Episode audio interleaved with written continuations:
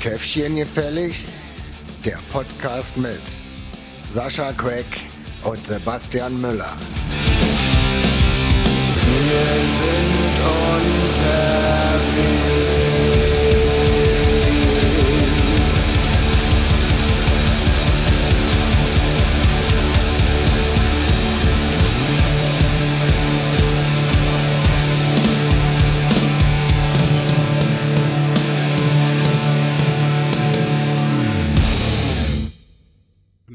Sonst wird mir immer die Brille runterfallen beim Headbang. Deswegen habe ich es diesmal unterlassen. Äh, wir sind wirklich unterwegs. Hallo an die Runde. Hallo auch äh, sozusagen an die Menschen, die hier zusammengekommen sind. Und wir haben wirklich eine ziemlich tolle Idee gehabt, weil wir bei einer ziemlich tollen Frau zu Gast sind. Katrin Finke-Jetschmanek. Und jetzt kommt's. ähm, ich hätte eigentlich zwei Zettel gebraucht, um mir aufzuschreiben und nicht falsch zu sagen, was sie denn alles ist. Also neben einer ziemlich tollen Frau. Wir haben uns darauf geeinigt, äh, dass wir sagen, sie ist Projektleiterin Schulsozialarbeit an weiterführenden Schulen in der Landeshauptstadt Potsdam. Und jetzt könnte ich meinen Zettel umdrehen und dann würden noch, äh, sag mal, geschätzt fünf Zeilen stehen. Machen wir aber nicht, weil die Sendezeit dann vorbei ist. Schön, dass du dir Zeit genommen hast. Hallo. Vielen Dank, hallo. Wir haben uns ähm, überlegt, um das Ganze hier ein bisschen lebendig zu gestalten und damit die Leute gleich mal so einen kleinen Einblick bekommen, äh, wer du bist und sich ein bisschen auf dich einlassen können. Wir fangen mit einem kleinen Assoziationsspiel an. Äh, so eine kleine mentale Übung. Äh, wir haben schon festgestellt, wir alle haben schon einen langen Arbeitstag hinter uns. Das Reden fällt schon schwer. So einfach helfen, um reinzukommen. Und ich würde dich gleich bitten, ich nenne einen Begriff, äh, dass du auf den Begriff antwortest. Und zwar am besten mit einem anderen Begriff oder vielleicht mit einer kleinen Wortgruppe. Jetzt keine langen Reden schwingen, sondern wirklich nur, was dir als erstes in den Sinn kommt, wenn du den Begriff hörst. Okay, bereit? Ja, ich versuch's. Äh, schön knackig, schnell, zügig. Also früh aufstehen. Schön knackig, schnell. Mein Fahrrad. Lösungen, Jeden Tag. Gestaltung. Ist eine Frage der Haltung. Ich ahne, wo, wo das hinführt hier. Schule, Mein allerliebstes Geschäft zusammen mit der Jugendhilfe. Avocado, Esse ich äußerst selten. Kinder, Drei. Freiräume, Die muss man sich regelmäßig neu erkämpfen. 13a, Die Überraschung des letzten Jahres, wenn auch lange vorbereitet. Klavier, Früher meine Leidenschaft. wenigstens das haben wir rausgekriegt. Jugendliche, Heute meine Leidenschaft. Ähm, Jugendliche, dafür gebe ich tatsächlich ähm, ähm, 18 Stunden am Tag. Lieblingseis, Pfefferminze. Erfolg,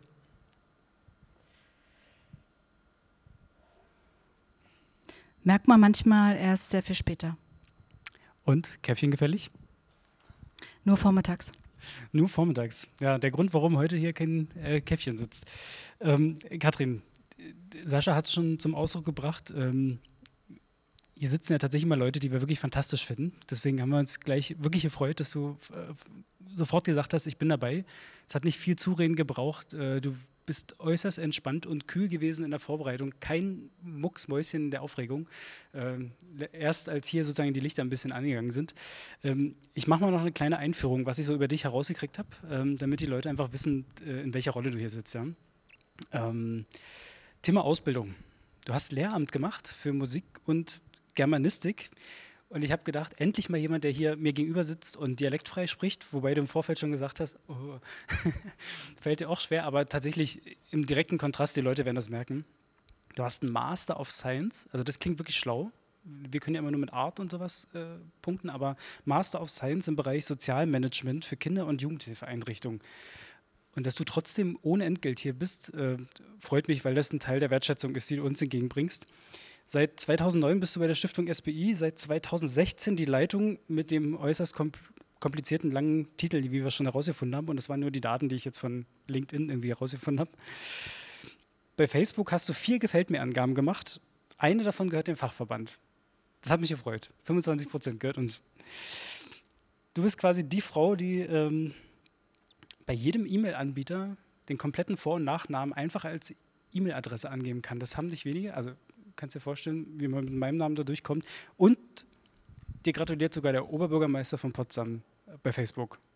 Das ist eine spannende Biografie. Sag mal, äh, und jetzt kommen wir gleich mal in den, in, den, in den Frageteil sozusagen rein. Was hat dich getrieben vom Lehramtsbereich oder von, von, von Schule, von Lehramt in die Jugendhilfeeinrichtung einzusteigen?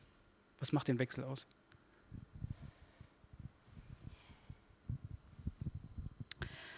Ähm, der Wechsel war äh, am Ende der 90er Jahre des letzten Jahrtausends. Ähm, 1998 bin ich in ähm, die Jugendhilfe reingegangen mit ähm, und bin quasi hier in dem Haus ähm, im Lindenpark in Potsdam ähm, angekommen und äh, war also wurde gut aufgenommen. und der Weg hierher, der führte um ehrlich zu sein, ich glaube, wenn ich es jetzt mal so sage, über mein erstes Kind. Ich habe einen Kita-Platz gesucht, beziehungsweise einen, alternativen Hortplatz. Und ähm, wir haben äh, damals die Möglichkeit gehabt, ähm, ein kleines, äh, ja, eine kleine soziokulturelle Einheit, will ich es mal eher sagen, ähm, zu gründen. Da hat uns der Lindenpark damals die Möglichkeit gegeben und ähm, ja, so bin ich hier ein Stück näher rangekommen und äh, also nicht hängen geblieben, das würde ich so nicht sagen, aber ähm, ich habe relativ schnell gemerkt, dass die Kombination aus Schule und Jugendhilfe äh, oder ein bisschen einfacher gesagt, die Kombination aus Schule und Angeboten für Kinder und Jugendliche ähm, eine, eine, eine Sache ist, die ich glaube ich spannender finde, als nur in der Schule zu sein.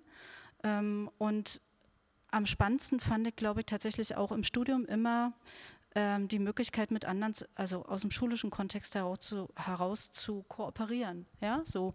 Und das ähm, wurde einfach ein Stück weit immer intensiver.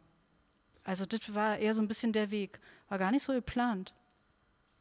Du hast es gerade in so einem Nebensatz gesagt, aber da steckt ja schon eine kleine Fangfrage drin. Sind denn Schulangebote keine Angebote für Kinder und Jugendliche?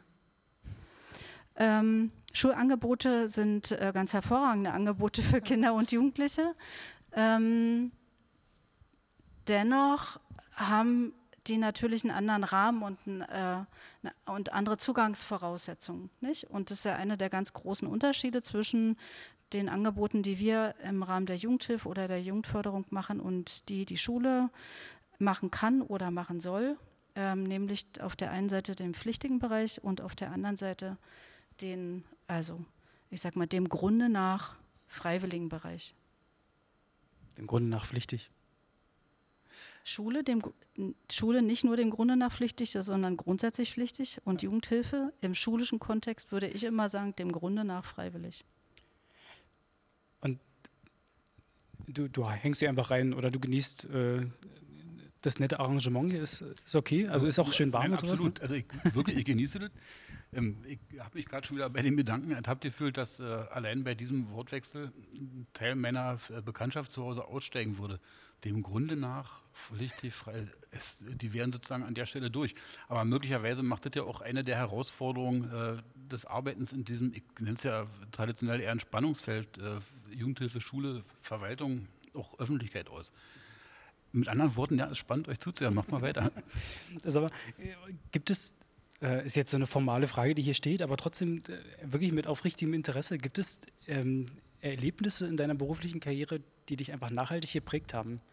Wo du sagst, also wenn ich an meine Berufskarriere zurückdenke, dann fallen mir sofort ein, zwei Momente ein und die machen, die machen Teil von mir aus.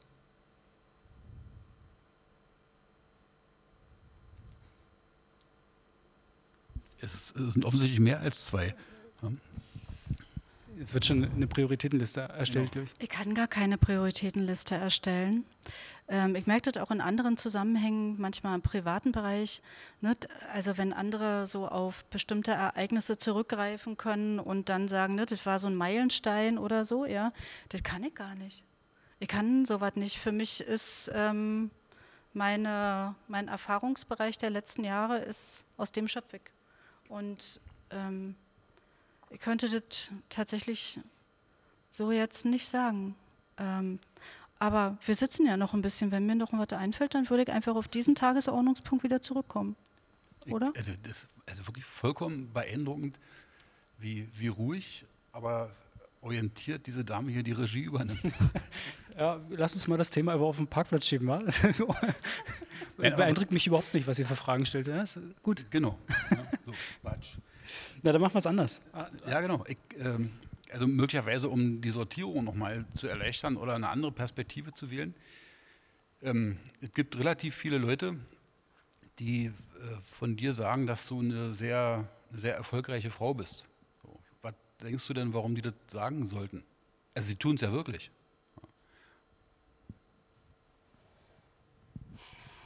Okay, ähm, stehe ja total drauf, ja, auf sich selber beschreiben. Warum sollten Sie sagen, dass ich eine erfolgreiche Frau bin? Ich freue mich tatsächlich darüber, ähm, dass es möglicherweise so ist, ja, oder dass ich äh, den Eindruck erwecke. Ähm, aber warum sollten Sie es sagen? Also, ich glaube, ich bin jemand, der oder die ähm, äh, sich viel im beruflichen Kontext sich viel über Haltung ähm, definiert und die muss ich nicht regelmäßig ändern. Also ich stehe morgens auf und genauso gehe ich dann im Zweifel auch abends wieder aus dem Laden raus so. Und da gibt es so ein paar Sachen, die vielleicht dazu beigetragen haben, ja. Und das eine ist ähm, Transparenz und zwar jedem gegenüber. Und da ist egal, ob es der Jugendliche ist oder ähm, die Fachverwaltung oder so nette Menschen wie ihr. So. Ähm, oder ein zweiter Punkt ist, ähm, das muss ich in den letzten Jahren eher lernen, ähm, viel, viel, viel kommunizieren. Ich bin eher, glaube ich, jemand, der also sich nicht, der nicht so unbedingt auf der Bühne steht, eher so. Ähm, aber ähm, ja, ich kommuniziere viel und versuche das auch zu transportieren. Das ist eines der wichtigsten Mittel ist, ähm, die wir als, die wir im Bereich Sozialarbeit einsetzen äh, können und müssen. Ähm, und dann ähm, glaube ich, ist es eher, also manchmal versuche ich mich ähm, so nochmal daran zu erinnern, dass äh, immer mal das ich immer gerne so ein bisschen mit Demut an die Aufgaben rangehe. Zuckt natürlich, weil ich, letztens hast du mir doch den Begriff der Demut um die Ohren geschmissen. es ist schön, dass du den auch wählst, freue ich mich. Ja, ähm, genau. Ja, kannst dich erinnern, ne? Ja, kann mich gut daran erinnern, genau. Ähm, aber tatsächlich äh, versuche ich eben, ne, irgendwann so ein bisschen selber tief zu stapeln und ähm, äh, ja, mit den anderen gemeinsam was zu machen. So. Und ähm, also wenn zum Beispiel im Schulalltag ja, mir mal Kollegen sagen, oh ey, an der Schule, Mann, Mann, Mann, so, ne? Irgendwie, dann sage ich auch manchmal, ja, an der Schule so irgendwie oder überhaupt, ne, ist der Alltag einfach wahnsinnig schwierig. Ähm, aber ähm, wir machen alle einen mega guten Job und wir kommunizieren und sind transparent und sind geradeaus und sind ehrlich und dadurch können wir eigentlich gut gestalten. Es ist am Ende, wie ich ja auch schon sagte, eine Haltungsfrage. Es ist, und ich muss die nie ändern, egal ob ein Jugendlicher vor mir steht oder ein Schulleiter. Also ist schon, äh, merkt man glaube ich jetzt schon, aber ein deutlicher, also so ein Begriff, der dich einfach prägt, äh, wer mit dir zu tun hat, äh, merkt, dass du einen Pragmatismus hast, ja, und aber genau geprägt von diesem, von diesem Begriff. Aber du hast jetzt deine Kolleginnen und Kollegen ins Spiel gebracht. Und wenn es dir so schwerfällt, ähm, über dich zu reden, dann reden wir doch mal über deine Kolleginnen und Kollegen. Was, was schätzt du an denen, also an deinen Kolleginnen und Kollegen in der Schulsozialarbeit? wenn du an die denkst, was, was, was können die, was machen die, ähm, warum begeisterst du dich für diese Menschen und setzt dich regelmäßig für sie ein und das wirklich, wenn ich das so sagen darf, in, in so manchen Runden, in denen wir zusammensitzen und Fachpalabern, sage ich mal, ähm, kommst du mit einer unglaublichen Wertschätzung äh, über Menschen, über deine Mitarbeitende in der äh, Schulsozialarbeit. Ähm, was schätzt du an ihnen? Also die engagieren sich für ein Feld, äh, für ein Arbeitsfeld in der sozialen Arbeit, das aus meiner Sicht eine der größten Herausforderungen mit sich bringt, ja, so. Ähm, wir hatten das am Anfang schon mal kurz, nämlich ähm, äh, auf der einen Seite Schule, auf der anderen Seite Jugendhilfe und ihre Aufgabe ist es, ähm, für die jungen Leute in genau diesem Arbeitsfeld tätig zu werden. Und ähm, also für mich ist es eben tatsächlich kein Spannungsfeld, sondern ähm, ich versuche äh, ich versuche ähm, rüberzubringen, dass das äh, ein Gestaltungsfeld ist, ähm, mit dem wir kurz-, mittel- und langfristig irgendwie umgehen. Und zwar für die Jugendlichen. Und ähm, das ja, machen die Kollegen ähm, auf der Basis ihrer Ausbildung, ihrer Erfahrungen, ähm, sind mit Leidenschaft dabei, wirklich jeden Tag und ähm, müssen in diesem Kontext immer die, ähm, also die Haltung der sozialen Arbeit im schulischen Kontext ähm, bewahren das ist nicht einfach, auf jeden Fall nicht einfach. Ja? Genauso wie es aber von der anderen Seite aus auch nicht einfach ist, sich aus dem äh, schulorganisatorischen ähm, äh, Gebilde sich der sozialen Arbeit zu öffnen. Ich, da müssen alle Seiten was dafür tun. Nicht? Und ähm, diesen langen Atem tatsächlich zu haben, das, da würde ich sagen, das hat jeder oder, und beziehungsweise kann auch jeder entwickeln. Ähm, und die müssen für sich selber häufig auch eben den, ähm, ja, die Privatbiografie äh, in Einklang bringen. Und das ist insgesamt schon eine Herausforderung. Ja, das ist, also da leisten die viel und sie sind, ähm, sie sind ja immer offen, immer transparent ähm, und lassen sich auch auf die Sachen ein, die ähm, wir als äh, Leitung, Projektleitung, Geschäftsbereichsleitung, ja, ähm, manchmal von ihnen wollen beziehungsweise auch erwarten. Das ist einfach so. In den letzten, also quasi in den aktuell vorliegenden Sinus-Milieu-Studien äh, ist auch mal sozusagen erfasst oder ausgewertet worden, ähm, welche Hast du dich vorbereitet, sag mal?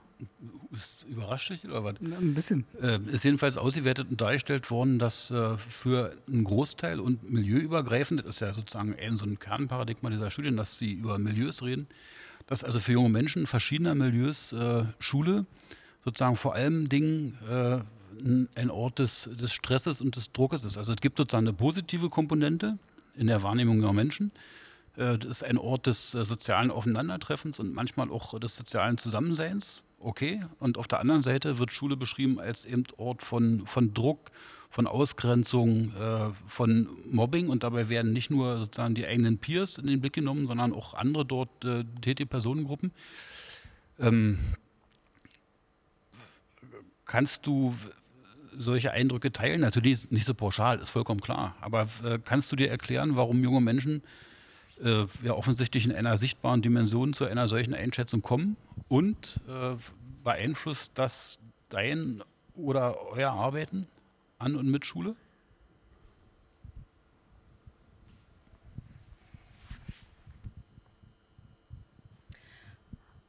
Also ich würde sagen, beeinflusst auf jeden Fall natürlich.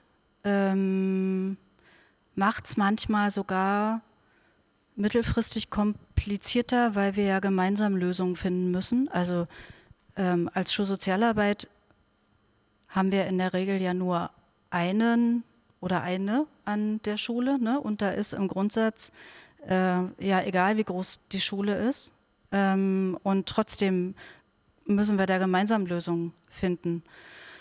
Ähm, die, äh, warum Jugendliche sich ähm, in diesen Verhaltensweisen entwickeln im schulischen Kontext und das irgendwie als, äh, so wie du es beschrieben hast, ähm, schwierig empfinden, sage ich jetzt mal ein bisschen vereinfacht, ähm, liegt vielleicht an der ähm, an dem Auftrag, an der Art und Weise der Umsetzung des Auftrags, ähm, wie wir sie an den Schulen haben. Und damit meine ich nicht die Arbeit, die die Lehrerinnen und Lehrer tatsächlich ähm, äh, für sich so realisieren wollen, sondern in welchen Rahmenbedingungen sie selbst drin sind. Ja? Ähm, die Lehrkräfte jetzt? Die Lehrkräfte selbst, genau. Das pädagogische und sonstige pädagogische Personal. Ne? Ähm, die geben tatsächlich, die geben ihr Bestes. Ich hatte das schon gesagt. Ähm, und dazu stehe ich auch, auch wenn mal was nicht so glatt läuft. Das ist ja bei uns genauso, nicht?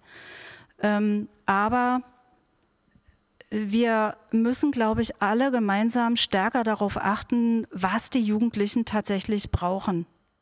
Und an der Stelle muss man möglicherweise mh, mm, sich in die, in die, in, ja, ins Gespräch begeben, wie man den Bildungskontext stärker mit dem erzieherischen und, den, und dem sozialpädagogischen Kontext verknüpft. Steigen, die, steigen schon wieder welche aus?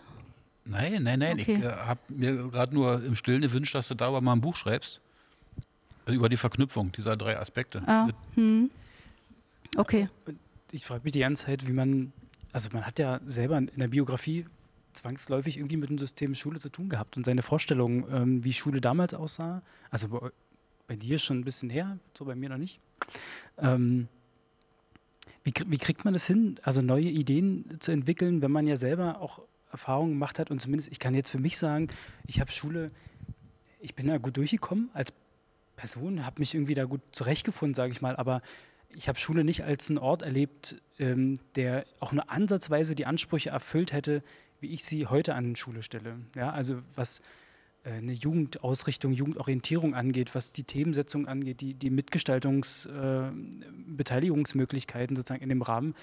Äh, und Akteure, die vielleicht dafür gesorgt hätten, sind bei mir völlig unterhalb des Radarschirms gelaufen. Also man hat sich dann klassischerweise an ähm, spannenden Lehrkräften äh, abgearbeitet, ja, die man einfach sympathisch fand, mit denen man gut interagieren konnte. Aber das war es auch.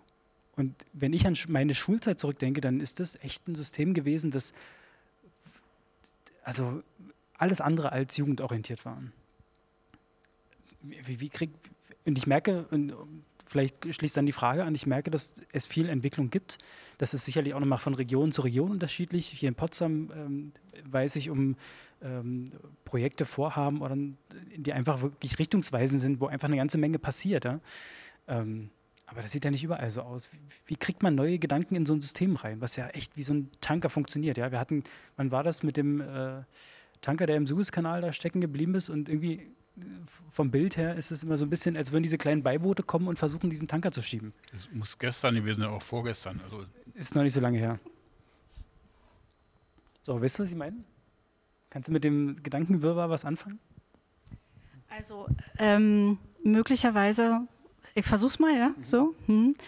Ähm, ich habe jetzt verstanden, also die Frage könnte lauten, wie ähm, Ja, das ist gut, wenn, wenn die angesprochene Person die Frage nochmal wiederholen muss. Ich merke, äh, also wie kann man sich lösen von, von den eigenen biografischen Erfahrungen und neue Ideen in so ein System bringen? Und System meinst du Schule? Ja. Ah. Ähm, möglicherweise liegen meine biografischen Erfahrungen echt schon verdammt lange zurück. So. Ähm, ich hatte. Das hast du super gemacht, echt. Ich wollte nicht andeuten, dass ihr auch nur ansatzweise in der gleichen Jahrgangsstufe seid. Ähm, so, Mann, Kollegen, jetzt habt ihr mich aber aus dem Konzept gebracht. Ähm, gut, also ich glaube, mit denen habe ich wahrscheinlich gar nicht mehr so wahnsinnig viel zu tun.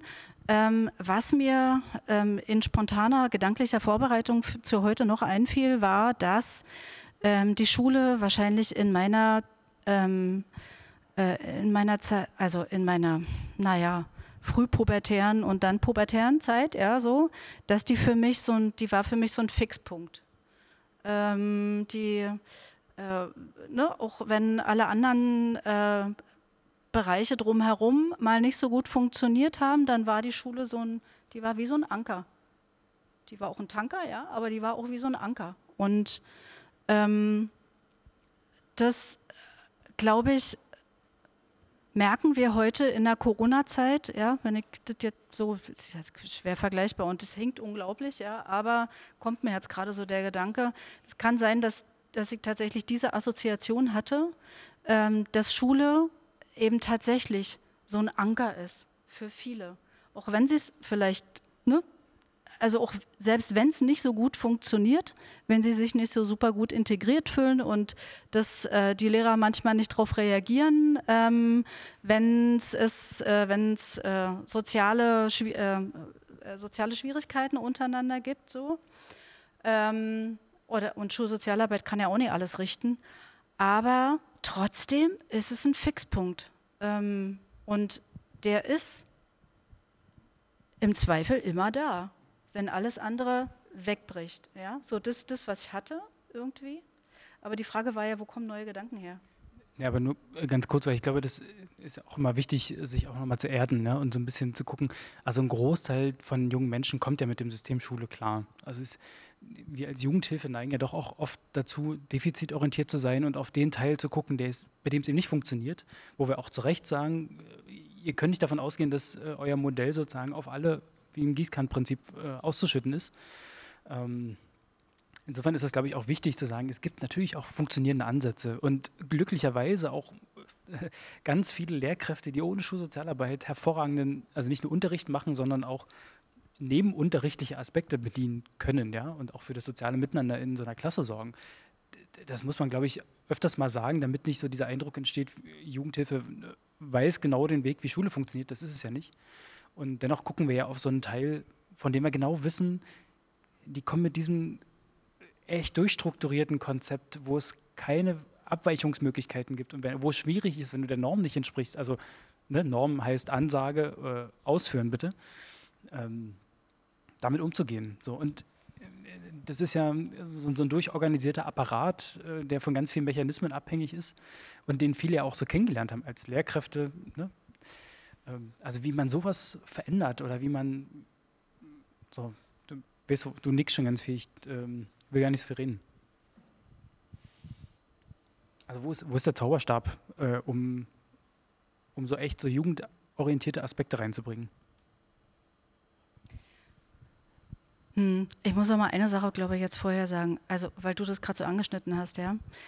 Ähm, unser Projekt der Schulsozialarbeit gibt es ähm, seit 2016 in Potsdam. So, wir sind mit sieben Schulen äh, gestartet und haben jedes Jahr Schulen dazu bekommen mit einem entsprechenden Auswahlverfahren.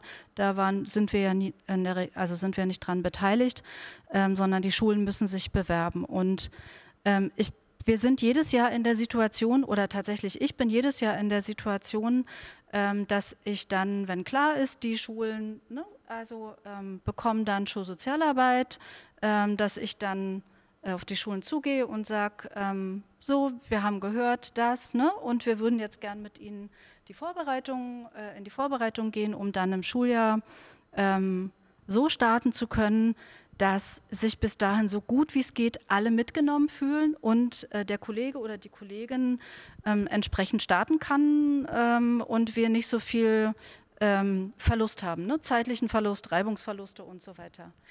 Und in diesem Zusammenhang sage ich immer, entweder also meinen Kollegen nochmal und vor allem aber auch äh, den, äh, den Lehrerkolleginnen, wenn ich dann da in so eine Schulkonferenz oder in äh, eine Lehrerkonferenz reingehe und die Schulsozialarbeit nochmal erkläre, ähm, sage ich immer, dass die ähm, natürlich einen hervorragenden Job bisher gemacht haben. Also wir kommen ja nicht dahin und dann wird alles anders oder besser, ähm, sondern es geht immer darum, ähm, ein zusätzliches System, eine zusätzliche Ressource im Sinne der, Mult der, der Idee der multiprofessionellen Teams an die Schulen zu bringen und die dann, diese Ressource dann zu integrieren ähm, in diesen schulischen Tanker. Ja? Das braucht, kann ich jetzt aus der Erfahrung der letzten fünfeinhalb Jahre sagen, es braucht vier bis fünf Jahre, bis es relativ reibungslos läuft. Eine Schulleiterin hat mir mal gesagt, wissen Sie, Frau Finke-Jetschmanek, es gibt so einen Erfahrungswert bei den LehrerInnen, ähm, wenn die starten, dann brauchen sie in der Regel so vier bis fünf Jahre, bis sie so eine Lehrerpersönlichkeit werden. Ey, und das, also, das kann ich nicht beurteilen, aber ich kann es für unsere Kollegen beurteilen, die in diesem Kontext arbeiten. Ähm, es braucht Zeit. Und da ist dadurch, dass jede Schule eine Eigenständigkeit hat, auch wenn alle das Gesetz und die Verordnung und die Richtlinien, ne, alles gleich so, dennoch gibt es ja eigene Ausprägungen. Ähm, und da muss man schon mit Demut, großem Respekt und einer wirklich sehr zurückhaltenden Haltung ähm, äh, agieren, weil was anderes hat da auch nichts zu suchen, wirklich nicht. Ja. Ähm, um an der Stelle vielleicht äh, sozusagen ein, eine Last von dir zu nehmen. Also es gibt ja nicht nur Menschen, die der Meinung sind, dass du eine sehr erfolgreiche Person bist, sondern es gibt ja durchaus auch äh, Menschen, die sagen, dass euer Projekt sehr erfolgreich und äh, also deswegen auch durchaus vorzeigbar oder modellhaft ist. Ähm, also man, man hörte so viel. Ähm, würdest du das, was du beschreibst, als, als Erfolgsvoraussetzungen beschreiben? Ähm, oder wenn nicht, was, wären dann äh, Voraussetzungen, von denen du sagst, äh, die muss ich mitbringen, wenn ich aus dem Bereich komme, aus dem du kommst, aus der Jugendhilfe, wenn ich in Kooperation mit Schule gehe? Also welche, welche Gewürze muss ich in die Suppe streuen, damit sie schmeckt am Ende? Also um in dem Bild zu bleiben, ich glaube, es braucht erstmal einen vernünftigen Topf. Der ist vielleicht da. Nee, das, nee, der ist eben möglicherweise häufig nicht da. Der Topf sind, ja. Hm. Großartig war, wenn das Bild gleich äh, zerscheppert wird. der Topf sind die Rahmenbedingungen. Und die haben und die verhandeln meistens die Jugendhilfeträger oder die, die dann da drin arbeiten, ja nur in einem bestimmten Maße. In der Regel sind diese Sachen ja schon da. Das heißt, ähm, entweder ähm, man hat eine gesetzliche Grundlage, ja, so, da hat sich jetzt mal ein bisschen was geändert äh, in den letzten zwölf Monaten. Ähm, aber das ist ja eine Bundesgesetzgebung, man hat eine Landesgesetzgebung und ähm, dann hat man noch eine kommunale oder auf Landkreisebene, Gemeindeebene. Ne? Und all die Sachen, die müssen schon zueinander passen. Ähm, und der, also die Basis sozusagen, die Rahmenbedingungen, die spielen eine erhebliche Rolle. Das, ist, das, das darf man tatsächlich nicht kleinreden. Ähm, und der Träger, beziehungs ja, und die Haltung des Trägers und die Angebote, die vielleicht Stringenz und alles, was dann dazugehört, das sind dann eher die Gewürze jetzt so irgendwie, ne? Ähm, inklusive Personal. So. Und tatsächlich beim Personal kann man auch Ey, man, nicht jedem liegt tatsächlich Schulsozialarbeit. Da kann man ein wahnsinnig guter Sozialarbeiter sein und nicht jedem liegt wirklich Schulsozialarbeit. Das muss man wollen. Wirklich. Das, äh, und ich würde gar nicht auf die Idee kommen, irgendjemandem zu sagen, ne, du passt nicht, weil es einfach irgendwie sozialarbeiterisch nicht ganz so. Das, das, das stimmt gar nicht, sondern man braucht tatsächlich ähm, man muss diese Kooperation mit, dem, mit diesem Schulsystem wollen. Und man, ja, genau. Ähm, wenn du jetzt Leute aussuchst, also nehmen wir an, ihr habt äh, Stellen, die ihr besetzen möchtet, dann wirst du ja möglicherweise auch an der Auswahl der Leute beteiligt sein. Also als Projektleiterin ist es ja vorstellbar, dass du sagst, ich tut da gerne mal wenigstens gucken vorher. Ähm, wonach würdest du gehen, wenn du Entscheidungen triffst für dich? Den oder die? Auch die würde ich gerne in einem meiner Projekte haben.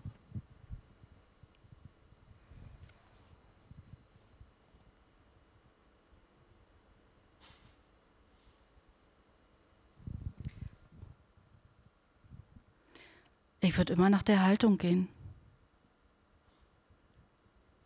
Also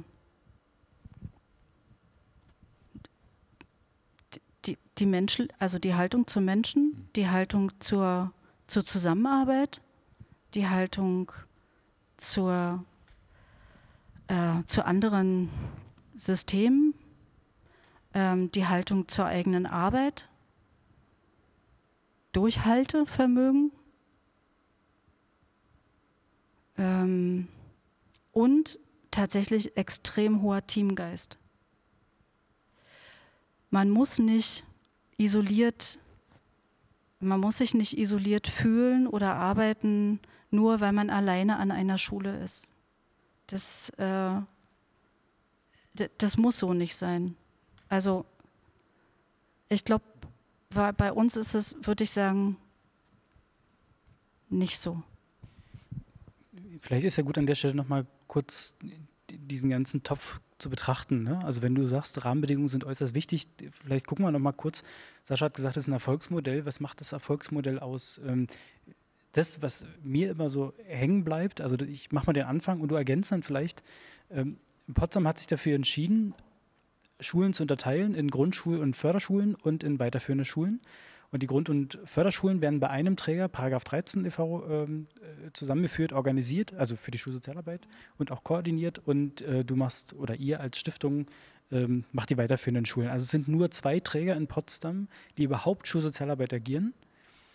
Ähm, und es sind mit dir und ähm, Ike vom, vom Paragraph 13 e.V ähm, einfach zwei Personen, die auch die Kapazität haben, sich tatsächlich um sowas wie Projektleitung, Koordination, Absprache mit den Schulen, neue Konzepterstellung sozusagen zu kümmern, was in der Fläche des Landes Brandenburgs ja tatsächlich auch eher eine Ausnahme ist. Also da finden wir viele ähm, Menschen, die einfach in der Kommune angestellt sind, alleine an der Schule sind und denen es wesentlich schwerer fällt, sich sozusagen dieses Aufgabenspektrum und dieses Tableau an, an, an Herausforderungen auch irgendwie zusammenzuziehen.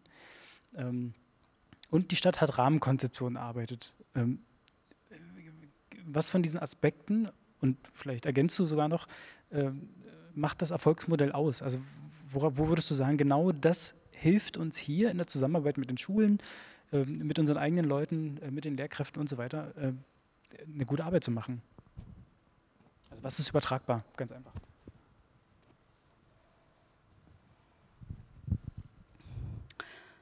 Ähm, wir sind 2016 in wirklich gute Rahmenbedingungen eingestiegen. Das muss man echt sagen. Ähm, da hatten wir als Stiftung SPI überhaupt fast gar kein Zutun. Wir haben uns äh, auf dieses Losverfahren beworben, haben uns klar für die weiterführenden Schulen entschieden und der Rest war schon da. Das Handlungskonzept zur Sozialarbeit war da, ähm, der Stadtverordnetenbeschluss entsprechend war da, damit die langfristige Bindung, der politische Wille, das ne, alles ähm, war vorhanden, was man tatsächlich braucht. Ähm, also logischerweise hätte man es jetzt andersrum machen müssen, ne, so, aber ähm, ne, am Ende ähm, war das die Situation, in der wir uns äh, beworben haben. Ähm, und die, die, mit diesen Rahmenbedingungen arbeiten wir heute noch also klingt jetzt schon ewig lang, ne? aber gefühlt ist es irgendwie so. Ähm, damit arbeiten wir heute noch und es funktioniert noch. Das muss man einfach mal so sagen.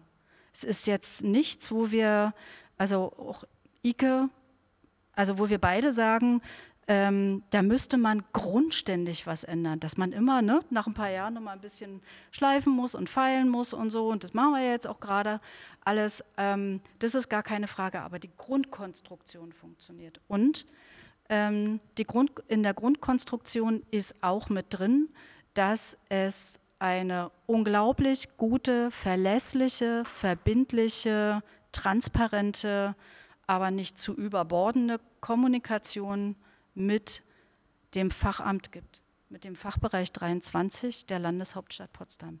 Es ist ganz großes Kino, wirklich. Ähm, genau, und mit darüber war es auch möglich, ähm, etwa, noch etwas zu entwickeln, was es nämlich auch noch braucht. Ähm, und das war zu der Zeit, als wir gestartet sind, noch nicht da. Das war nämlich die ähm, Finanzierungsrichtlinie für, also direkt für die Schulsozialarbeit. Ja. Das, also ne, man hat sich politisch dafür entschieden, man hat sich konzeptionell dafür entschieden, dann ist die ähm, folgerichtig sozusagen ähm, die Finanzierungsrichtlinie und danach ähm, war uns als Praktikern, also ich bin ja nicht so der Praktiker, aber ähm, Kollegen vor Ort und ne, wir sind immer gewachsen und dann braucht es natürlich auch eine Art der Vergleichbarkeit, der qualitativen äh, und quantitativen äh, Rahmengebung und dann haben wir in einem relativ aufwendigen Prozess, ähm, also wir heißen in dem Fall beide Träger, mh, die sogenannten Kernleistungen ähm, entwickelt. Ähm, da waren alle Schulsozialarbeitende daran beteiligt und auch die stehen heute noch und wir können hervorragend damit arbeiten. Ähm, genau. Und das ähm, sind so, würde ich sagen, die wesentlichsten Parameter, die es tatsächlich braucht, wenn es darum geht, das nochmal woanders äh, oder in, in Anlehnung ähm, woanders zu installieren. Ähm, aber auch da gilt genauso wie in der Kooperation von Schulsozialarbeit und äh, Schule, man muss die zeitliche Kapazität haben, um kommunizieren, kommunizieren zu können. Man muss die Möglichkeit haben, äh, sich, ähm, also jetzt kommt nochmal so ein sperriger Begriff, ja, so, ähm, ähm, äh, mit einem hm, kommunalen Wirkungsdialog ähm, genau, tatsächlich über einen langfristigen Zeitraum äh, mit der Kommune, also mit dem Zuwendungsgeber, mit den Leuten, die in der Stadt arbeiten, nicht nur in den Schulen, sondern in den Sozialräumen, äh, in den regional, ne, also regional verortet sind. Man muss echt rein. Ähm, so, also indem wir sozusagen reingehen in die Schulen, ähm, sind wir aber auch die Netzwerker für also ne, auch andere, die in die Schulen reingehen, aber die Schulen gehen dann auch mit vielen Sachen, die sie machen wollen und ja auch sollen, ähm, nicht weil wir es sagen, sondern weil es ja auch ihr Auftrag ist sozusagen, auch raus. Ja? Ähm, und ähm, also dieses, diese Entwicklung, ähm, die braucht Zeit, die braucht Ressourcen und das, da könnte ich mir vorstellen, ähm, dass diese Ressourcen häufig nicht ähm, zur Verfügung stehen, denn das kann, können einzelne Schulsozialarbeiter so einfach nicht leisten. Ähm, und deshalb ist das ganz Besondere an diesem Potsdamer Modell, Potsdamer Modell die Schaffung dieser beiden Koordinationsstellen. Ja. Jetzt gibt es vielleicht einige im Land, die da ein bisschen neidisch drauf schielen, aber sagen, bei uns sind die Rahmenbedingungen einfach nicht so. Der Topf ist deutlich kleiner, um jetzt in dem Bild zu bleiben. Ähm, was gehen wir dir mit? Ähm, schieben wir die Hoffnung auf den neuen 13a? Was erhoffst du dir von sowas, von so einer Bundesgesetzgebung, von der Änderung, die ja tatsächlich stattgefunden hat? Ähm, ich lese jetzt den, den, den neuen äh, Paragraphen nicht vor, aber ähm, was macht er? Also welchen Mehrwert siehst du von so einem, in der Form, wie er dasteht, sage ich mal? Oder gibt es vielleicht auch Risiken, die du siehst? Naja, der macht, also in erster Linie macht er erst, macht er zunächst den Begriff Schulsozialarbeit transparenter. Ne, das ist, das Wort steht jetzt genauso äh, in einem Bundesgesetz. Das hat lange gebraucht, ähm, es hat lange gebraucht, dieses Arbeitsfeld ähm, in der Akzeptanz so zu entwickeln. Und da steht es jetzt drin und geht ja dann auch so schnell nicht wieder raus. Und das ist aus meiner Sicht wirklich gut so. Es, ne, also es gab immer ähm, in der Entwicklung bis dahin die ähm, gab es die Vertreter, die gesagt haben, es braucht keinen separaten äh, Paragraphen oder keinen Abschnitt nochmal da drin, ähm, sondern es gehört alles in den Bereich Jugendarbeit, Jugendsozialarbeit. Aber bei all dem, was wir jetzt vorher so besprochen haben, ja, was so dazugehört, ähm, finde ich, wurde vielleicht sogar deutlich, dass es das eben doch braucht, weil es eine besondere Form der sozialen Arbeit ist, die ähm, so ein unglaublich breites Spektrum hat. Ähm, und ich habe den Faden verloren. Ähm, ich würde an der Stelle sozusagen reinspringen. Ähm, du hast gerade gesagt, dass es sozusagen der, der Zementierung einem Bundesgesetz braucht für Schulsozialarbeit. Wer hätte denn nicht gut leben oder und arbeiten können, wenn es nicht in einem Bundesgesetz standen hätte? Also wem hilft's? Ich glaube, das hilft aktuell wahrscheinlich noch niemandem so richtig. Aber wenn wir uns alle ein bisschen anstrengen, hilft es vielleicht für die Zukunft. Es ist ja nicht so, dass, oder anders gesagt, ähm, seit vielen Jahren wird, also ne, für den Potsdamer Raum kann ich das sagen, ähm, an den Schulen, ähm, an der Entwicklung von multiprofessionellen Teams gearbeitet. Und die entstehen ja nicht einfach so. Es gibt ja auch nicht zusatz immer, immer und immer wieder zusätzliche Lehrerwochenstunden. Auch da es, sind die Budgets ähm, eng. Nicht? Und da, also es, es, man muss sich bei der Belebung eines Schulstandortes auf mehrere Bereiche konzentrieren und auch auf mehrere Zuwendungsgeber, auf äh, möglicherweise aus meiner Sicht auch notwendigerweise mehrere, ähm, äh, mehrere Verantwortliche, die steuern.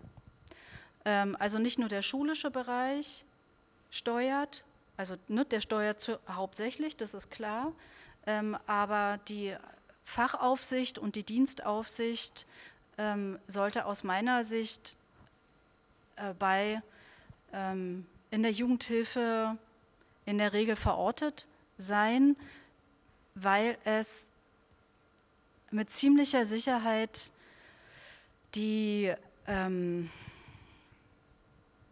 die Ressourcen, die die Jugendhilfe bieten kann, besser abschöpft, als wenn, das, äh, als wenn die Steuerung zu 100 Prozent über den schulischen Bereich laufen würde. Ähm, also du hast äh, eben ein Detail erwähnt. Äh, da ging es darum, dass äh, sich multiprofessionelle Teams ja nicht quasi aus sich selbst heraus entwickeln oder von selbst irgendwie entstehen. Die GEW hat mal, sozusagen ist schon eine ganz kleine Weile her, aber das Statement finde ich interessant, versucht zu erheben, ähm, welche, welche Gründe aus Lehrer- und Lehrerinnen-Sicht ein erfolgreiches Arbeiten am meisten behindern und was Leute sozusagen krank macht. Und da ist in einem Katalog von zehn Details mal erhoben worden, relativ weit vorne. Ich kann jetzt nicht mehr genau sagen, auf welcher Stelle es war, ähm, dass in Kollektiven von Lehrern und Lehrerinnen an Schulen oft nicht kooperiert wird. Ähm, die Aussage kann man erstmal so hinnehmen, also muss man nicht kann. Ähm, jetzt versucht, äh, diese Aussage mal umzudrehen, positiv. Also Kooperation ähm, ist ja was, was Jugendhilfe, mindestens aber Jugendarbeit, Jugendsozialarbeit im Grunde seit Jahrzehnten schon auszeichnet. Also wenn man jetzt pauschal fragen würde, was Jugendarbeit, Jugendsozialarbeit grundsätzlich äh, erfolgreich macht, ist es die Fähigkeit zur Kooperation und bei einer intrinsischen Motiv zu kooperieren, äh, weil man halbwegs systemisch denkt. So. Ähm, die Frage dahinter ist jetzt, äh, wer muss was einbringen, damit das funktioniert, was du beschreibst?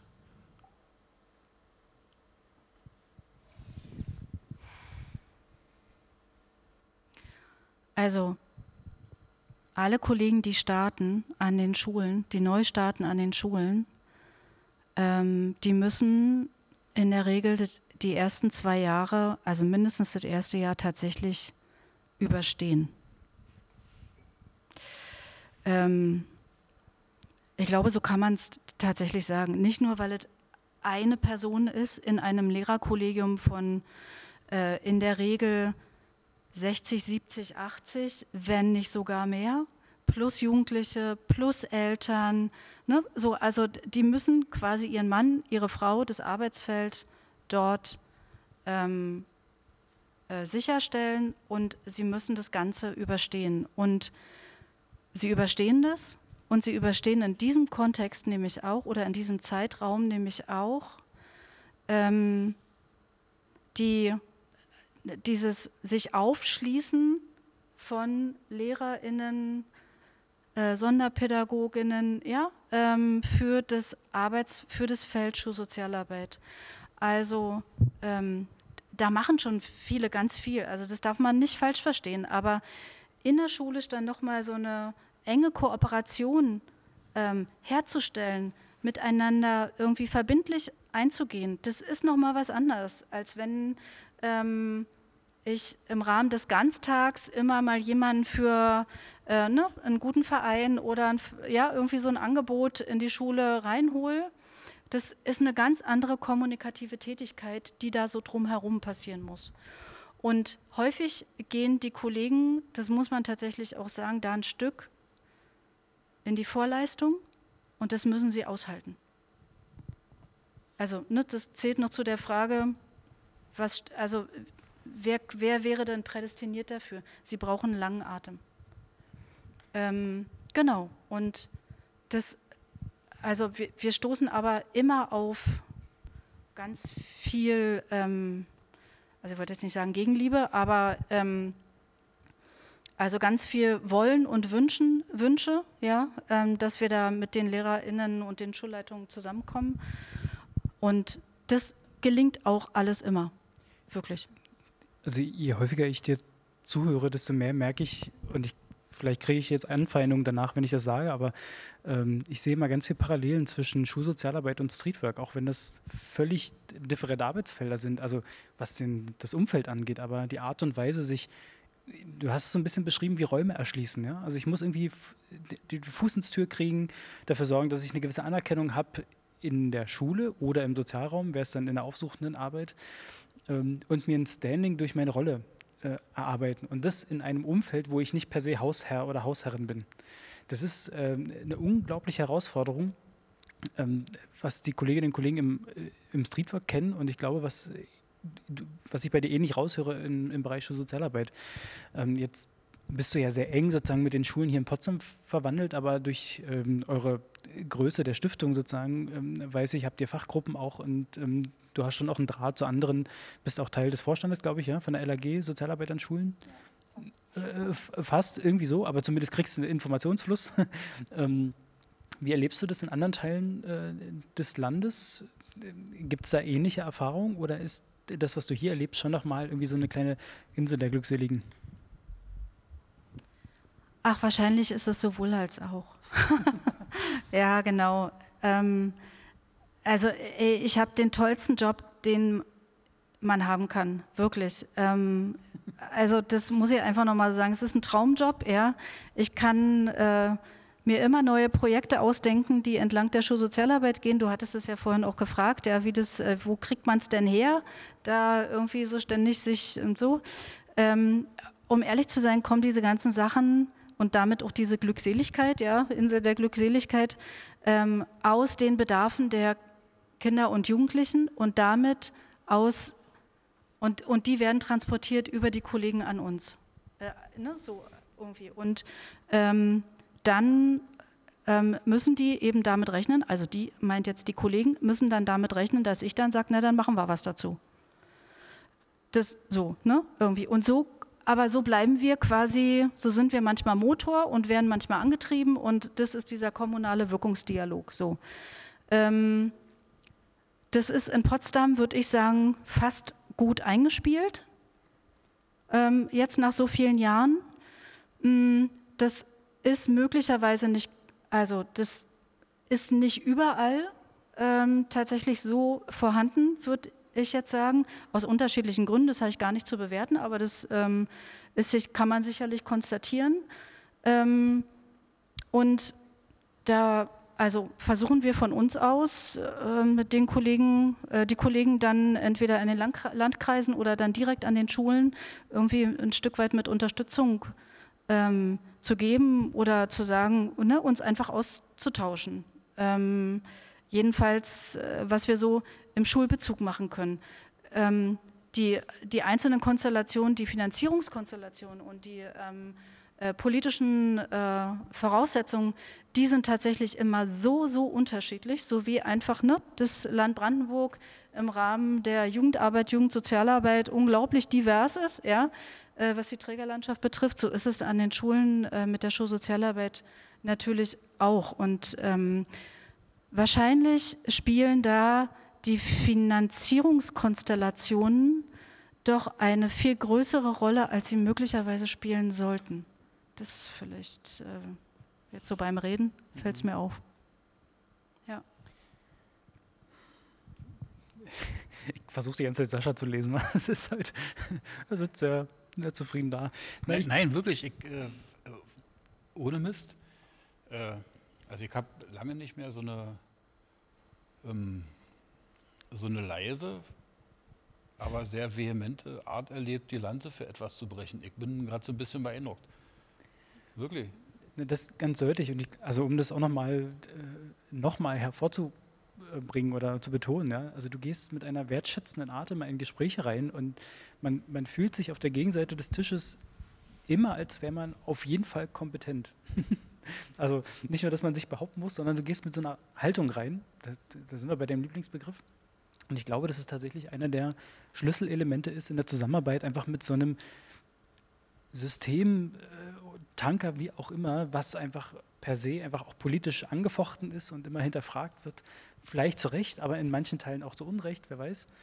Ähm, und das ist, das ist, glaube ich, schon eine Eigenschaft, die einfach total wichtig ist ja, in, in, in so einem Miteinander. Ähm, ich versuche mal mit Blick auf die Zeit so ein bisschen zum Ende zu kommen. Ähm, ich hätte auch noch was. Dann. Du hättest auch noch was. Naja, klar. Aber erst stelle ich meine Frage, Herr Kollege. Ähm, so ein bisschen systemischer Ansatz.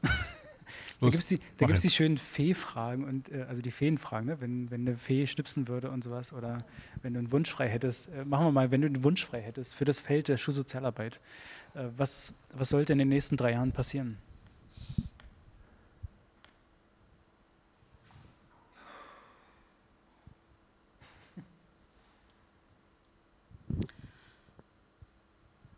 Also ich glaube, ich würde da jetzt ähm, als allererstes sehen, dass die Voraussetzungen geschaffen werden, dass SozialarbeiterInnen und LehrerInnen inklusive Schulleitungen und sicherlich auch Jugendhilfeträger, aber vor allem vor Ort, ähm, dass die ähm, in die Gespräche gehen können in die gemeinsame Projektentwicklung, in, dass sie sich Strukturen erarbeiten können, wie sie innerhalb der Schule ähm, miteinander arbeiten, wie sie Prozesse gemeinsam gestalten. Denn, also mal ein Beispiel, Kindeswohlgefährdung ist Kindeswohlgefährdung, nicht? Da haben wir den Paragraphen 8a und dann läuft es eigentlich wie Schnürchen, so. Ähm, er ist aber nicht so. Ne? Und da gibt es ganz viele andere Beispiele. Und um ehrlich zu sein, ist es natürlich so, wenn klar ist, ist es eine Kindeswohlgefährdung, dann ist einfach, aber alles andere, also, ne? aber alles andere davor. Der Weg bis dahin. Der Weg bis dahin, zu gucken, was braucht denn das Kind, die Familie, wie kann die Schule reagieren, was kann die Jugendhilfe machen, wie funktionieren möglicherweise, und das wäre so ein Instrument, was man sich erarbeitet, wie funktionieren sogenannte ähm, Schulhilfekonferenzen, ja, ähm, die eben nicht immer nur intervenieren, sondern äh, langfristig quasi ähm, sich um diese Bedarfe kümmern. Das braucht Zeit, bis man das entwickelt hat. Und diese Zeit ist häufig auf beiden Seiten nicht da. Das, ja, das, wie viel hatte ich? ein Wunsch wäre jetzt sozusagen das Mindeste gewesen, aber wenn, wenn du jetzt noch einen hinterher schießen möchtest, dann äh, fühl dich frei. Wär, Aber nur einen noch. Ich wäre interessiert, was, ob Sascha einen Wunsch hat. Also ich meine, er brüstet sich ja sozusagen auch mit dem Bildungsbegriff, allerdings aus der völlig anderen Abteilung. Ähm, also mal fernab sozusagen von unserer Gesprächskonstellation, dass du hier in der Mitte sitzt, aber äh, was ist denn bei dir? Hast du einen zentralen Wunsch für so ein Feld wie Schulsozialarbeit oder für Schule, für das große Bildungsthema? Jetzt muss er mal selber denken. Ne? Ja, nein, aber die Zeit ist um. die Zeit ist um. Nee, ähm, ich, aber jetzt habe ich das Mikro, deswegen würde ich die Chance nutzen. Ähm, wenn du einen neuen Kollegen, eine neue Kollegin hättest oder hast und als Projektleiterin äh, sagst, pass mal auf, ich äh, sag dir jetzt mal eine Sache, die ich dir empfehlen würde, dass du sie tust. Und dann sage ich dir eine zweite Sache, von der ich möchte, dass du sie nicht tust.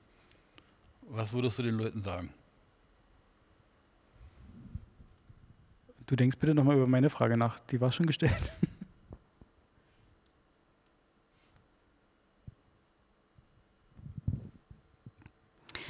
Ähm, ich, also den jungen Kolleginnen, also jung im Sinne von Neueinstieg, ähm, sage ich, also die bitte ich darum, dass sie erstmal alles aufsaugen an Anfragen, an Bedarfen, an ähm, Wünschen, äh, die auf sie einströmen. Wir sortieren dann schon im Hintergrund. Und wir meint das Team, die Leitung und so. Wir sortieren dann schon im Hintergrund. Ähm, aber der erste Schritt ist ja zu gucken, was braucht es denn? Ja, wo, also wo sind die besonderen Bedarfe, die, die quasi an der Oberfläche schwimmen? Ähm, und darauf muss man ja dann reagieren. Und es ist dann im Zweifel auch die erste Eintrittskarte für eine direkte Zusammenarbeit mit den LehrerInnen. So. Ähm, und das, was sie tunlichst vermeiden sollten, war die zweite, oder? Genau. Was sie tunlichst vermeiden sollten, ist ähm, nicht authentisch zu sein. Bam. Das ist Mic Drop. Aber passt tatsächlich ja. Auch ich finde es ja immer ganz nett, wenn, wenn man thematisch die Sachen mal zusammenführen kann und auch Schulsozialarbeit nicht, nicht eigenständig betrachtet, also nicht nur für sich genommen und nicht Streetwork nur für sich genommen und auch offene Jugendarbeit, sondern wenn man merkt, es gibt einfach Gemeinsamkeiten, weil die Felder einfach aus der gleichen Haltung heraus entstanden sind ja? und mit dem gleichen Anliegen sozusagen auch arbeiten und, und tätig werden. Und das ist ja das, was du beschreibst, authentisch sein hat ja ganz viel mit der eigenen Rolle und mit der eigenen äh, Wahrnehmung sozusagen in so einem Kontext zu tun. Ähm, bin ich immer zufrieden, dass die Felder nicht so weit auseinander sind, wie sie vielleicht auch manchmal wirken oder so. Ich, äh, jetzt finde ich es auch spannend, dir zuzuhören. Und an der Stelle bin ich froh, dass äh, die Zeit im Grunde äh, dem Ende sich entgegenneigt. Weil wenn du so guckst, fängst du an zu reden.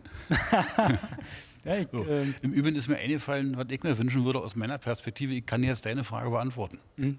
No. Also ich würde mir. Du merkt, wer es gemacht hat, weil erstmal eine Frage stellen, damit er Zeit hat zum Nachdenken. Naja, natürlich. Logisch. So. Ich würde mir also wünschen für Schule, dass an ganz vielen Orten die Möglichkeit besteht, äh, dass Kollegen, Kolleginnen an Schule Menschen wie dich kennenlernen und treffen. Toll, also das ist ja sozusagen die Vorlage zum Abmoderieren. Äh, das werden wir jetzt gleich machen. Ich habe aber eine Karte, die, die müssen wir durchgehen. Ähm, zum einen, weil es formeller Teil ist, ähm, dass wir auf Neuigkeiten hinweisen. Ähm, die, die, Chance will ich mir nicht nehmen lassen. Ähm, zum einen, ey, wir haben ab ähm, Montag eine neue Webseite. Also das ist so ein Relaunch und das lohnt sich echt mal drauf zu gucken, weil wir äh, ganz viele Veranstaltungstipps da sammeln. Man kann jetzt filtern, man kann da so richtig tolle Buttons drücken und dann, dann äh, öffnen sich nur noch diese Online-Seminare und die, also es wird äh, wirklich toll, äh, wird sich füllen. Da findet man auch immer aktuelle Stellenausschreibungen, auch zum Beispiel der Stiftung SBI. Ähm, lohnt sich also mal einen Blick drauf zu werfen, wenn man sich verändern will. Ähm, was vielleicht aber noch viel interessanter ist, ähm, ist der 24.02. Wir haben ja ein neues Format, Impuls des Monats nennt sich das. Und wir haben Moritz Schwerthelm zu Gast, Referent äh, von der Bundesarbeitsgemeinschaft Offene Kinder- und Jugendeinrichtung und äh, wissenschaftlicher Mitarbeiter an der Universität Potsdam, also ähnlich langer äh, Visitenkartentitel sozusagen wie bei dir. Äh, und er referiert über lebensweltnahe politische Bildung in der offenen Jugendarbeit. Also wie geht es, wie kann ich politisch bilden, ohne dass ich immer sage, pass mal, lass uns mal ein Projekt politischer Bildung machen. Klingt ja mal ein bisschen langweilig und wen kriegt man da schon hin? Ist nicht sexy genug. Also ähm, wie kann man das so ein bisschen äh, niedrigschwellig gestalten? Da bin ich total spannend. Äh, er hat den Gebeansatz mitentwickelt, ja, äh, gesellschaftliche ähm, Benachteiligung, nee, stimmt gar nicht, gesellschaftliche Bildung von Benachteiligungen fördern oder sowas. Äh, gibt bestimmt einen schlaueren Titel. Ähm, und dann haben wir einen Punkt, und der ist hier richtig dick bei mir auf der Karte, weil ich weil das hat, glaube ich, auch was damit zu tun, wie sehr ich mich auf diesen Punkt gefreut habe. Sascha, es wird mal wieder Zeit für eine Kategorie, die wir lange nicht mehr hatten, also weil ich mir einfach das Material ausgegangen sind. Aber wenn so immer so neue Gästinnen und Gäste da sind, kann man ja mal nachfragen, wie habt ihr Sascha eigentlich erlebt und was, welche, welche äh, Fun Facts, welche Situationen, welche Erlebnisse habt ihr mit Sascha gehabt? Äh, und äh, mach doch mal, erzähl uns doch mal ein bisschen was. Und ich habe Katrin natürlich im Vorfeld gebeten, mal zu überlegen, zu, zu graben, was sie mit dir assoziiert, was sie mit dir verbindet. Und äh, Kathrin hat ein Erlebnis und wird uns mal ein bisschen was über dich erzählen.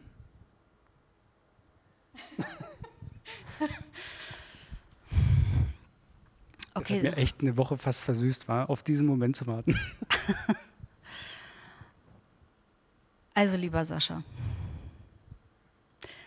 die vielleicht nicht allererste Begegnung, aber eben, ich würde sagen, die erste, die sich mir besonders eingeprägt hat, war eine, ähm, in der wir gemeinsam in einer der Projektleiterrunden bei der Stiftung SPI, an welchem Ort auch immer, saßen. Ähm, de, den üblichen, äh, das war es glaube ich in dem Fall nicht, den üblichen Ablauf äh, vor uns hatten, ähm, ne, so das, das Prozedere sozusagen einer Projektleiterrunde und dann, ich glaube, es war eine meiner ersten und bei den anderen warst du wahrscheinlich nicht da. Und ähm, dann steht, dann stehst du auf, dann steht Sascha auf und sagt, so Chef. Und ich sage, wie jetzt? Wie? Wie so Chef? Niemand sagt Chef. Sascha steht auf als Brandschutzbeauftragter der Stiftung SPI Niederlassung Brandenburg und sagt, so Chef, also in der tiefen Stimmlage, zugeknöpft, geradeaus mit einer guten Charmanz von Dialekt und nicht, so, erzählt runter und setzt sich wieder. Ich dachte, das gibt's doch gar nicht. Das passt doch überhaupt nicht hierher. Das war meine allererste Begegnung, die sich mir so eingeprägt hat. Und danach dachte ich, der muss ja eigentlich nicht, also der hat so eine Querschnittsaufgabe, er muss eigentlich immer irgendwie greifbar sein, aber du warst nie greifbar. Der zweite Versuch war, in einer Fachgruppe waren wir gemeinsam drin, aber du warst nie da. Na, nie stimmt jetzt auch nicht. Selten. Du, das Und kann dir nachträglich nicht übel ausgelegt werden. Keine Sorge. Und ich dachte, Mann, ey, so eine Koryphäe, ja, der, ähm, der eine unglaublich äh, lebensweltnahe Haltung hat, der ähm, dem Träger gegenüber so loyal ist und Mann, da will ich doch mal irgendwie mehr wissen, mit dem will ich mehr kommunizieren, der kann, ne, da kann ich bestimmt irgendwie eine Menge lernen und so. Und ähm, dann habe ich den nächsten Versuch in Königs Wusterhausen unternommen. Kann ich mich noch gut daran erinnern. Ähm, und das war gut, aber danach war wieder Stillruht der See. Das waren meine, also in der Zusammenarbeit prägenden ähm, äh, Ereignisse und das, was mich am meisten geprägt hat und ähm, was heißt am meisten, aber äh, was vielleicht in die da noch mit dazugehört, ist, ähm, dass ich es äh, aus diesen Gründen sehr bedauert habe, ähm, dass wir in einer Organisation nicht mehr zusammenarbeiten konnten, aber trotzdem danach und jetzt ja auch mit vielen Projekten ja, wieder zusammenhängen. Also preußische Eleganz, würde ich sagen, oder? Absolut. Also aber ähm, das scheint etwas zu sein, was diese Person irgendwie auszeichnet. Und äh, vielleicht, falls jetzt äh, auf der anderen Seite äh, der Technik Fragen entstehen, ähm, also eben wurde nochmal ganz klar darauf hingewiesen, dass diese beiden Personen real sind und diese Person ist Bielefeld, also sie existiert nicht. Alles klar, ich glaube, dann haben wir es für heute. Kathrin, also uns bleibt nicht mehr zu sagen als ganz, ganz herzlichen Dank, dass du dir Zeit genommen hast, ähm, neben deinem ganzen Aufgabentableau, ähm, dich einfach mal mit uns hier hinzuhocken und äh, ein kleines Pläuschen zu führen. Äh, du weißt, das Internet vergisst nicht, bleibt und ist jetzt da. Ähm, und ansonsten freue ich mich auf alle nächsten Runden, in denen wir uns wiedersehen werden ähm, und mache jetzt einfach hier den Schlussstrich. Sag dir Danke, Dir natürlich auch, auch wenn du heute mehr zugehört hast als Fragen gestellt. Aber das, äh, beim nächsten Mal drehen wir den Spieß einfach um. Dann darfst du wieder. Menge macht das nicht immer, verstehst du? Alles klar. Und dann sagen wir äh, auch herzlichen Dank an die, die zugeschaltet haben und äh, euch einen schönen Abend. Ja? Tschüss.